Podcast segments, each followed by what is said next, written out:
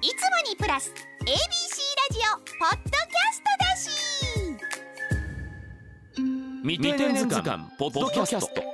81歳でゲームアプリを初めて作った。見ました紅白。とにかくバッターボックス立とうと。ちょっと神々しさと尊さを感じましたよ。今を生きてるじゃないかっていうふうに思うグッバイ青春いいことばかりがおんにゃらおんにゃらおんにゃらおんにゃらにゃ未定年図鑑。ポッドキャスト ABC アナウンサー尾形祐介です。博報堂シニアビジネスフォースのディレクターでコピーライターでキャリアコンサルタントの資格を持ってる三島かっこ原弘子です。ABC ラジオポッドキャスト未定年図鑑第30回です、えー人生100年時代を生き抜くためセカンドキャリアをどう生きるかどう輝くか悩めるあなたの処方箋を提案し人生をクリエイティブするきっかけとなってもらえたらと思います、えー毎週水曜日新作を配信していますが、えー三島さん今日のテーマは何でしょうか？はい。自分の未来に蓋するな！っていう話なんですね。どういうことでしょう？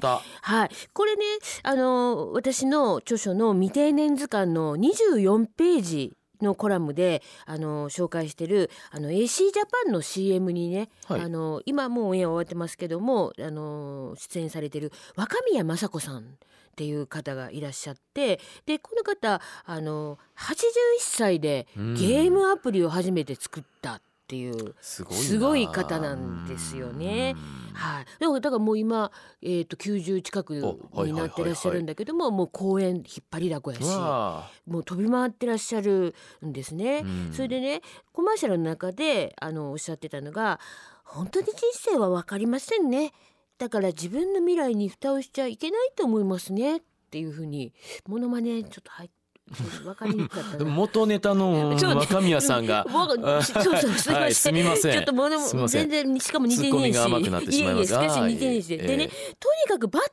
ボックス立とうと。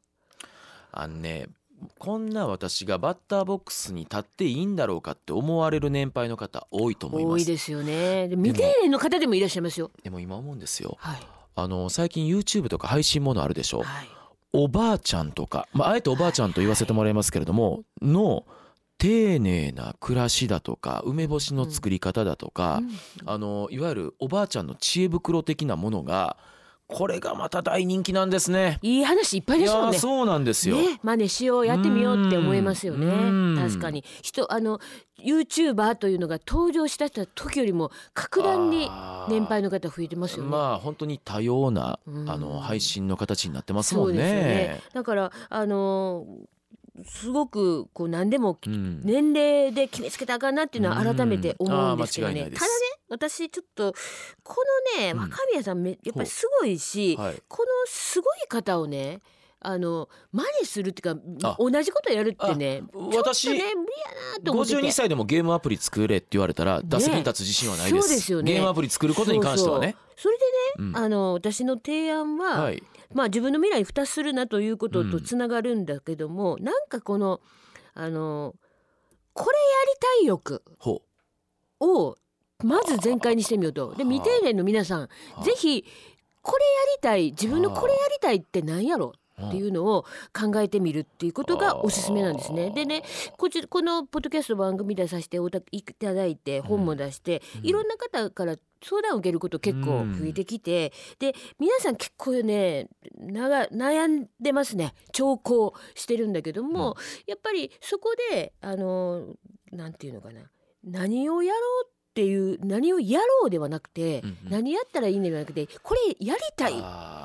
もっとだからエゴイストでいいんですよね。あエゴイストでいいんですよ。ででうん忘れてるんですよ。うん。日々の仕事を一生懸命やるがめ自分これやりたかったんやっていうのをケロリと忘れている。小さい頃からのまああの子供のような感覚ですよね。何食べたい？何やりたい？うん。ケロリとで私もここのこちらのお話聞くまで、うん。あのディスクジョッキーとかあのガチさんみたいなアナウンサーになりたいと思ってたことをケロリと忘れてました。ああそうかそうか。もともとがねだって歌手の歌手その話目指してらっしゃった話も。覚えていただいて歌手目指したのが20代ですよ。うんまあでもでも。事が辛くなって。あーあそうなんだ。それであーそうかそうか。のもっともう前じゃない。この仕事をやめようと思ってそれでオーディションしソあーソニーさんのオーディションを受けたっていううねん。そういう履歴だったんですよ。あのね僕ね日本人の美徳だと思うんですけれどもお金の話をしないとか自分の欲をええ年なのに、えー言うのはよろしくないんじゃないかだとか奥ゆかしいんで奥ゆかしすぎるのももうこのご時世、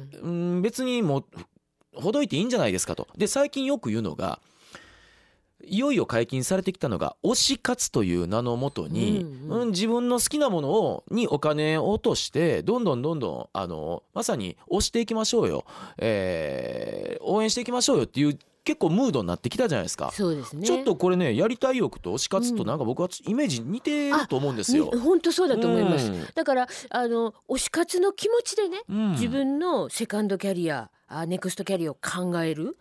でやりたいことなんやろ好きなことなんやろそこに向き合う。見ました？紅白ちょっと昔の話になりますけども私もめっちゃ見たんですけどその中でめちゃくちゃ印象に残ってるのが伊藤蘭さん出てきました。伊藤蘭さんたちのファンクラブ当時の人たちがまあ言うたらもうシルバーヘアであったりうーん結構えー、うーん ノーヘアに近い方であったりが はい。当時の勢いよろしくやってはるわけじゃないですか。僕あそこにはねちょっと神々しさと尊さを感じましたよ。これでいいよねってそうですよね、そのままあの時のままっていう。でね私ねあれ青春時代に戻ったようなってよく言うんだけど、そうじゃなくて今を生きてるじゃないかっていうふうに思うんですよ、うん。単に戻ってるだけじゃなくてね、そう。一生青春でいいんですよ。そうですよね、うん。全力少年？100歳まで全力少年。ね長渕剛さん的に言うと グッバイ青春じゃなくていいんですよ。グッバイ青春いいことばかりがおんにゃらおんにゃらおんにゃらおんにゃらにゃんにゃーんっていう。え？でしたよね。それあれでしたよね。グッバイ青春でしたよね。うん。そっかグッバイ青春グッそんなんってあるんだそれだけそうじゃなくていいんだいう。いいんです。一生青春の全力少年でいいんですよ。いいですね今ちょっと忘れてましたよね 若干。全力少年を。あ全力少年は全力少年はもう全力少年大丈夫ですか？あのね私意外とずっと見てるものって時々ふっと出てこなくなりますよね。あのもう私看板に掲げすぎてて 自分の胸の看板にかかってるので意外と自分鏡を見ないとわからないという人のか あの看板の方が分かりやすいうというかね。そですね。そりゃでそうだ。そりゃそうだ。なんて感じでちょっとあのそうなんですよね。だからね、あの本当にすごい方の話は話としてね、うん。ああすまあ。勉強になるなっていう、まなんだけど、そこちょっとね。いいとこだけちょいちょいとつまんで。みんな大谷翔平目指すのはなかなかハードル高いですから。あそうなんですよそうなんですよ、うん。だからこれやりたい欲っていうのをね、はいあ。やっぱり全開にしてもらうっていうことでね。うん、あれね多分抑えてる癖ついてる方はそれさえ一瞬何やったっけって思い出すの時間かかる人いると思いますよ。そうですよね、うん。でね家族のため。そね。そして会社のため。一生懸命頑張ってきた人ほそどなおさらなんですうだよってもうある程度のね職を与えられてキャリアを経ると、えー俺会社でこんなことしたいんよなってもう言える空気ないですもん。そうですね。ねえ。もう今それでで今は、とかね。君はあのキャリアを生かして後進の育成に一つ尽力をよろしく頼むよとか言われちゃうわけでしょ？そりゃ。そうですよね。まあ、それももちろん。一つですけれども、それだけじゃなくていいと思いますけどもね。やりたいことで。私こ各言う私がね各言う上司上司に言われたことあるんですよ。はあ。の研修とかでね、あの今どんなことが仕事のモチベーションなんの？っていうふうに聞かれてまあ、作ったものとかも見てもらってやっぱり周りとかクライアントさんがうん。喜んでくれることですって言ったら、ん。その返しがね、うん君はそろそろ自分を喜ばすクリエイティブした方がいいよ。おいいこと言うじゃないですか。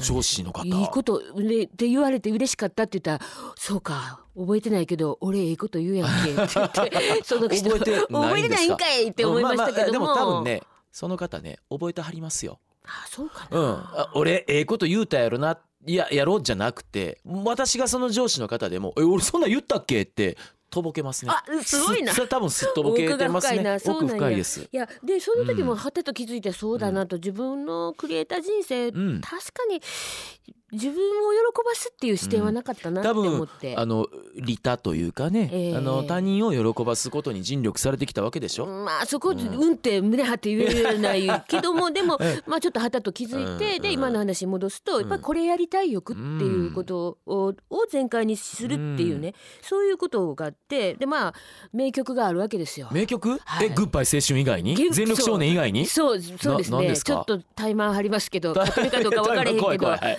あれですよ、はい。あの「ヘイヘイヘイ時には起こせよムーブメン。ト」がっかりさせない期待に応える素敵に楽しい自分を。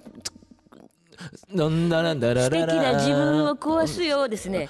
自分で動き出さなきゃ。何も起こらない夜に。夜何かを叫んで自分を壊せ。ありがとうございます。ウォー tonight H ジャングル with T そうです時には起こせよムーブメントです。ねい。いね。あのこの曲はだいぶ前の曲ですけども本当に未定年の方にね捧げたい曲だなって一節だなって思うんですよ。浜田雅俊さん浜ちゃんと with T T 小室さんでしたねはい、この曲はもう働く人の、うんそして今は未定年の方への応援歌じゃないかなって思うんですよね。じゃあつまり今日のまとめとして「グッバイ青春なんて、えーまだまだ必要ないぜ、えー人生全力少年そして時には起こせよムーブメント」って感じですかバッチリです。未定年。未成年じゃなく未定年。それは定年を前に不安な世代。主に4 5 0代を指す。その心の叫びがああ聞こえてきます。未定年。未成年じゃなく